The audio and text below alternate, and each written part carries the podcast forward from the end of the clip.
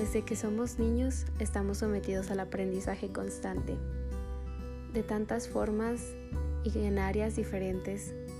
Aprendemos español, matemáticas, ciencias, química, historia y mucho más.